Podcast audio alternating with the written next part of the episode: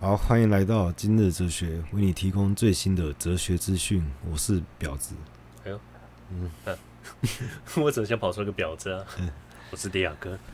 因为我真的很喜欢上一集我下了标，因为我一般做节目我都是到最后一刻我才下标的。我大概觉得这节内容怎样才能表达我想要讲的话，但是只能用四到八个字来形容的话，我会怎么形容它？可是哲学的婊子是我在做节目之前我就先想到，而且我也发现哲学婊子这越念越顺口。可是一个男生被他被别人称婊子，不会觉得很奇怪？我觉得这蛮平权的。婊子的由来需要科普吗？它只是一条母狗而已。也是一条狗，它，是一条狗，对，它就叫婊子。对，对对。所以它一开始也是个中性词而已。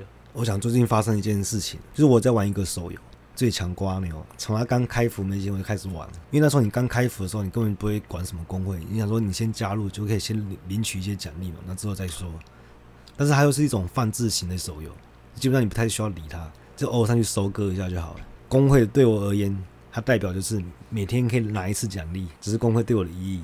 就突然有一天，我收到一封信，那封信是说要罢免这个会长，然后我才去看，我才发现会长已经超过七天没上线。这系统自动发出了罢免？哎、欸，好像是没有，好像是玩家主动提出的，所以他就投票出来的。我是被邀请投票，然后然后我就投好，我就赞成罢免，因为他已经七天没上线了嘛，先他可能刚开服，一时冲动就开了这个工会，就他就事后不理，就过了三天之后，我变成会长了，而且我好像有继承一到一笔工会的遗产。我的我的工会币突然变一万多，太爽了吧！这个感觉是身为会长的好处吧？哎、欸，不对啊，按、啊、你这种吉祥物，我什么好处都没有。后来后来我就想说，我要整个改变我这个工会的风气，因为大家那边一盘散沙，看不下去。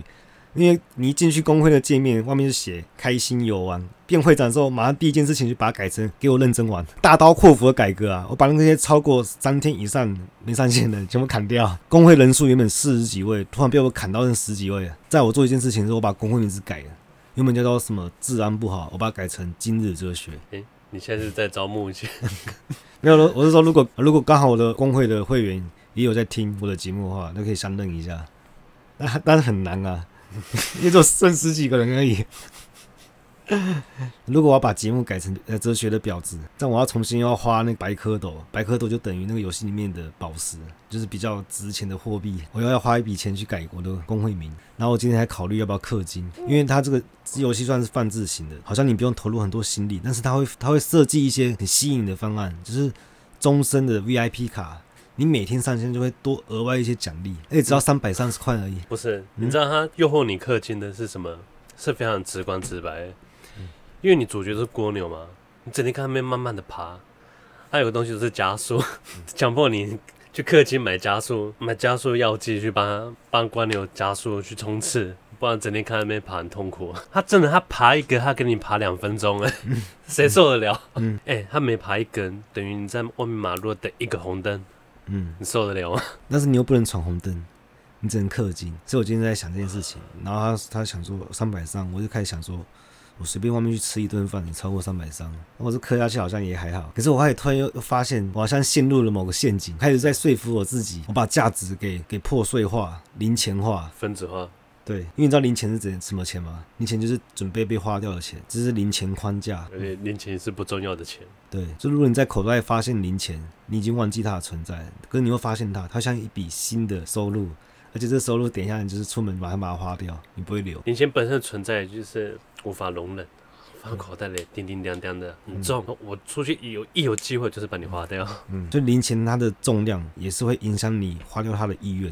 我是不是陷入某个框架的陷阱？因为他把价值给破碎化，他跟你说每天只要花不到多少钱就可以享受这些好处，他要把价值给粉碎化，变成每天只要一个一个零钱七块六块，你完全可以接受。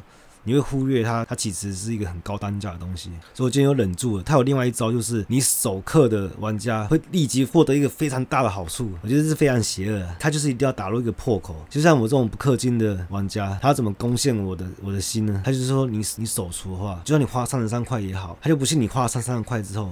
你之后就不会再花钱，因为你只要一花了，你就会开始在花钱，停不下来。对，还用用尽各种方式，就是要让你守氪。但我今天还是忍住了，我觉得我真的很有定性。如果你知道他背后他的意图的话，你要去克服是比较容易的。如果你是一个什么都不知道，不知道他背后的意图，很容易会容易上当。而且你刚才讲那个陷阱，你就说可能三百三对你来说就是外面一顿饭吃掉，我少吃一顿饭就好。可重点是你这个钱磕下去，你那顿饭你也是会去吃的，所以你还是会损失那三百三十块。就跟之前我女朋友是一样啊，她就说我买这东西很划算，她打五折，跟她打五折，她不会可能一个东西一百块，打五折五十块，可对她来说，她会变成买两样五十块，她不会把那省下五十块，你知道省到你身上来，她只是把它花掉，变成拿两样。因为他们陷入这种框架，但是如果你把它，例如说你一个月的伙食费。设在一个框架中，那你再去考虑这件事情，因为它跟你的伙食费无关的，这边变成我的娱乐费啊，就是娱乐费它并不会好像抵消费一样可以抵到那个伙食费，所以我就会另外去思考，那是三百三对我的意义又不一样的，它并不是零钱，它其实是一种负担，所以我把它忍住了，因为我我怕陷入某种框架，那我发现框架其实并不是我之前想的，因为如果我们用滤镜来形容的话，那因为滤镜是很个人的东西，但框架其实是把一群人关在。同一个房间，但是是用不同的窗户在看世界，这才是框架可怕的地方啊！啊，不对啊，可怕的是你也改一下吧，你不直接照搬是怎样？感觉代表我吸收超快，好不好？对呀、啊，直接快海绵，直接抢过来用。它就是给你消化，就变成变成你血你血肉里面的一部分、啊、我看了影片而已，变成我血肉一部分，那不行。可能呈现给你一块面包，你就啊，那块面包拿来跟大家介绍，哎、啊，这是一块面包，转手就送人了。没有，我已经消化完了，好不好？没有，我们在讲纹身说书了。哎、欸，等一下，这一段这一段不是要剪掉了吗？讲的这么丑恶，我说，哎呦，刚刚我们给观众解释，我觉得是最真实啊，这我不会剪。刚刚状态很像。很像片场以为已经 NG 了，然后我们开始你知道露出真面目，说不知摄影摄影机继续在录，所以我们其实录节目的其实很像在演戏，那结束的时候我们就下戏了。你不能说很像演戏，因为每个人都有他自己的人设。如果你存在有人设，其实你又说他在演戏也是说得通。可是我发现一件很可怕的事情，它里面有提供一个数据，他说每个人都把。对方至少想错了六十趴，所以代表你现在所想象的世界只有四十趴是对的。很可怕吗？我觉得四十趴还有点高哎，我觉得二十五趴差不多。你每次在看待一件事情，你都要想说，我百分之七十五趴几率是错了，就不是绝对值嘛。嗯，我可能我我二十五趴可能我可以大致确定，加七十五趴是你知道开放开放解释的空间。所以我遇到再奇怪离奇事情，如果说嗯我可以理解，我可以接受，我不会说哎。绝对不可能发生这种事。如果你的世界认知是一百趴正确的话，他就会说绝对不可能。这种人很多啊。可是我觉得这个就是会陷入时间的框架，因为你未来想法会变。你现在回头看现在自己，你觉得很荒谬。未来可能可能我现在我世界我认知只有二十五趴正确，嗯，可能以后我我人生阅历累积够多，可能晋升到五十趴。对，你知道回来看会变这样子吗？你那时候怎么这种想法了？你怎么觉得说什么事都有可能？有一些事情就是绝对的不可能，绝对的否定。只是弹性变小了，以前弹性有七十五趴，现在剩下五十趴而已。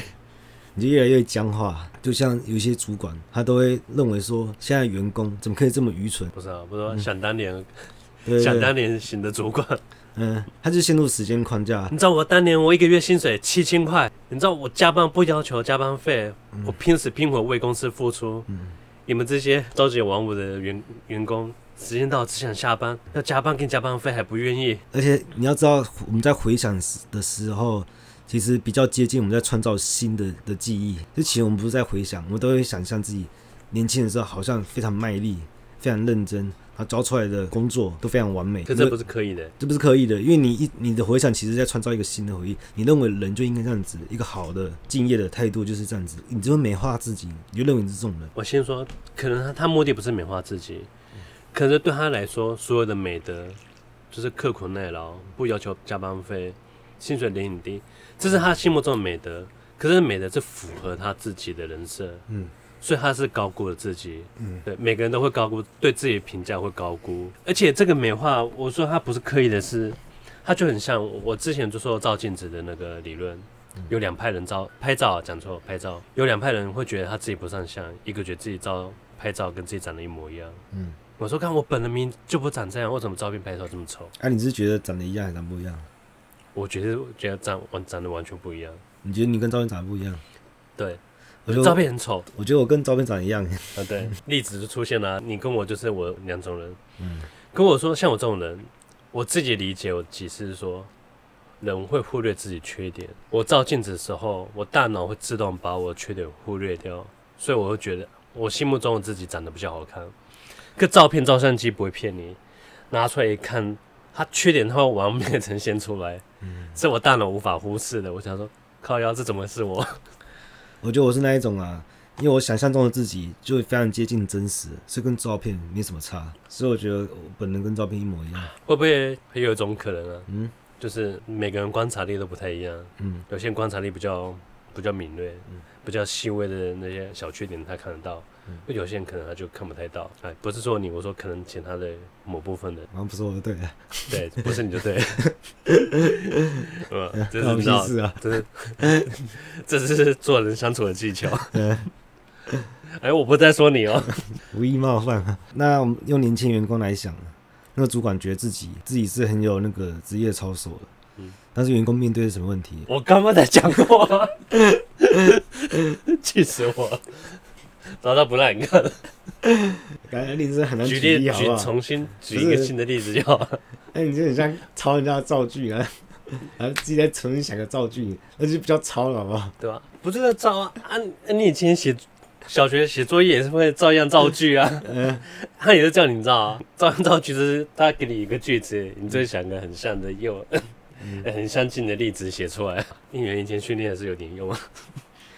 可是我觉得，如果你那时候抄别校同学的，你就不会有罪恶感，因为你同班的，同班就不行，嗯，因为你们资讯传不到别校，对啊，所以你抄别人就没差，所以这这牵扯到道德道德感，不要让别人知道就好，对，然后这件事没有人会知道，就没人知道，他就是道德上就可以说服自己，对，就像他说服说我说服自己氪金一样。可是那些说服是只有他一个人说服他自己不行的时候，他不见得道德道德比较高尚。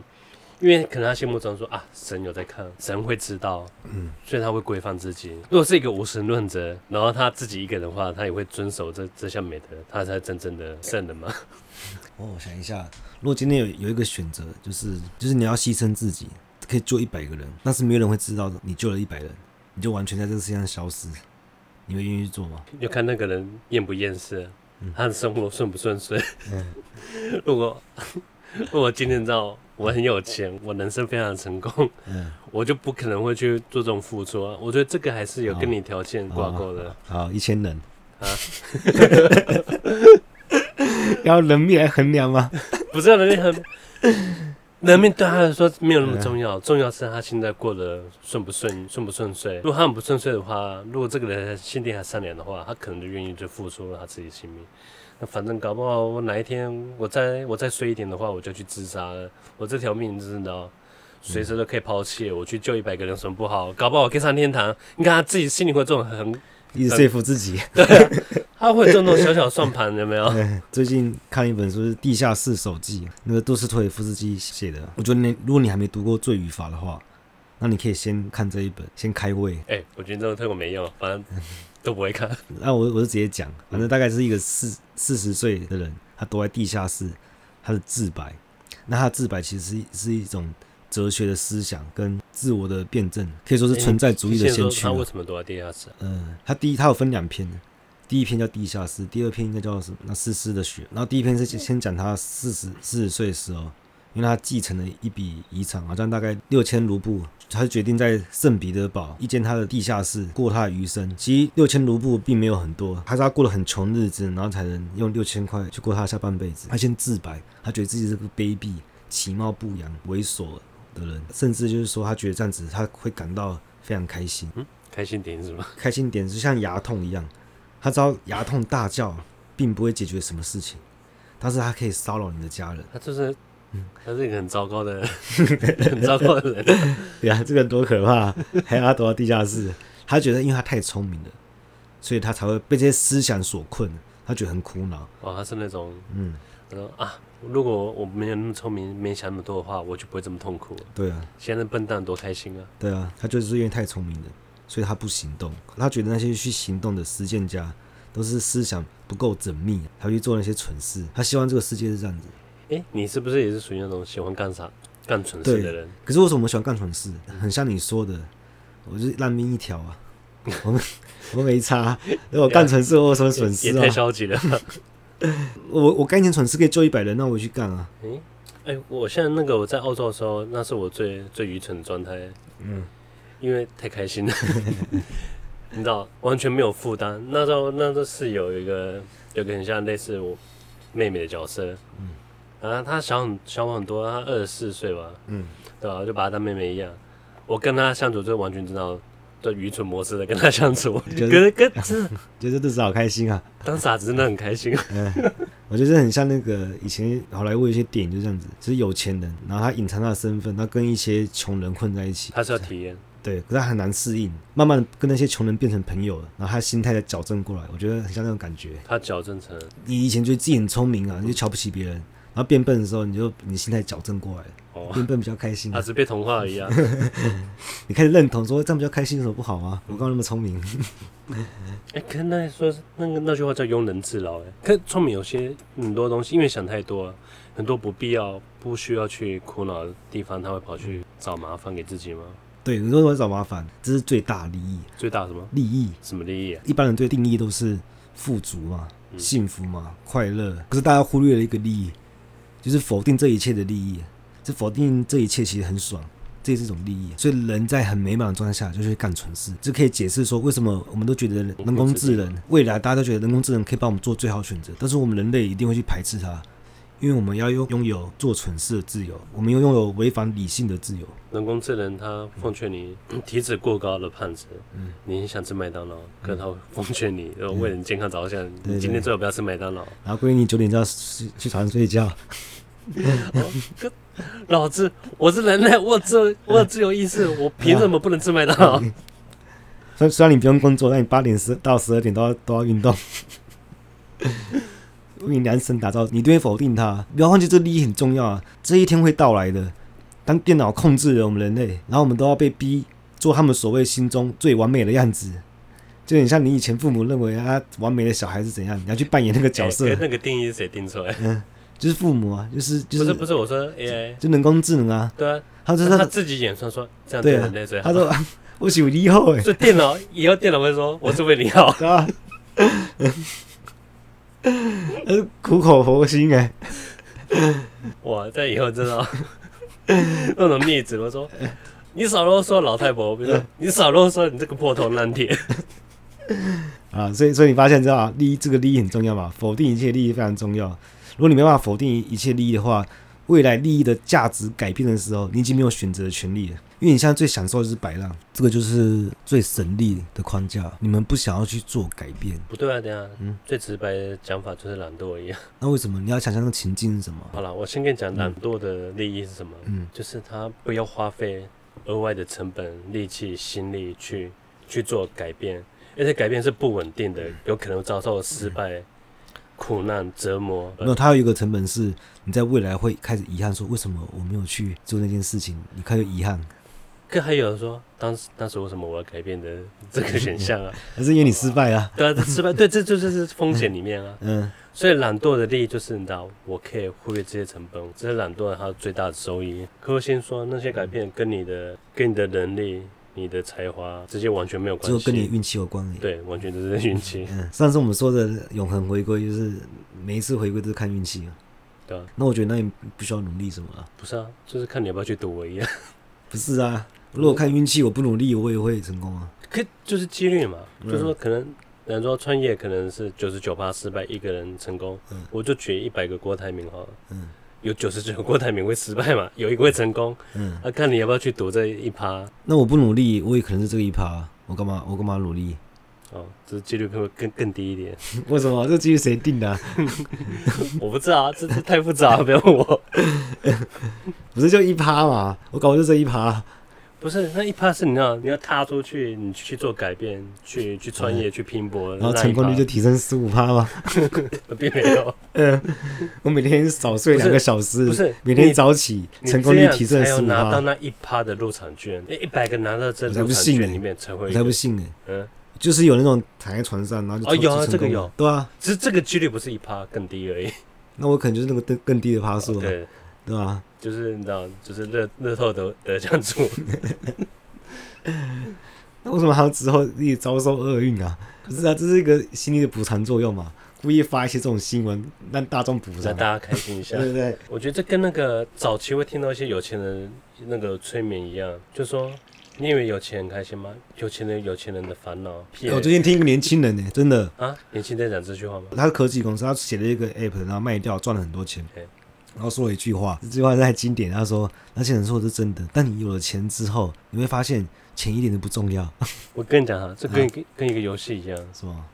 就是你氪金前跟氪金后，嗯，你想象氪金之后超爽、超猛、超强的。啊，氪完之后没那么爽，那些氪金大佬更更猛，我氪不过他们。可是你知道，你氪金氪下去之后。”你你你会享受还是那些免费仔无法享受的？可是我们有那种免费仔的的那个风骨啊！你免费仔什么都没有了，还有风骨？有啊！我就是一餐吃超过三百三，我也是我也是不氪啊！我就是要玩你家免费游戏，就吸你的血，就一块都不会付给你，这没有风骨吗？呃，这云影山说啊，这是我最不想见到的吸血吸血鬼子这一种。这是我最不想面对的用户啊！运营二十年，然后你给我氪一个月都不氪，那个月单、欸、月卡都不买。哎、欸，不过广告我都会看。嗯，还有所有广告我都会看。哦，你确定有有补偿到吗？不是，只要他给我很烂东西，我都会看，我都会觉得说啊，人家做游戏很辛苦啊。我看点广告，让你赚一点广告费，我觉得很合理。要我付，一样不可能。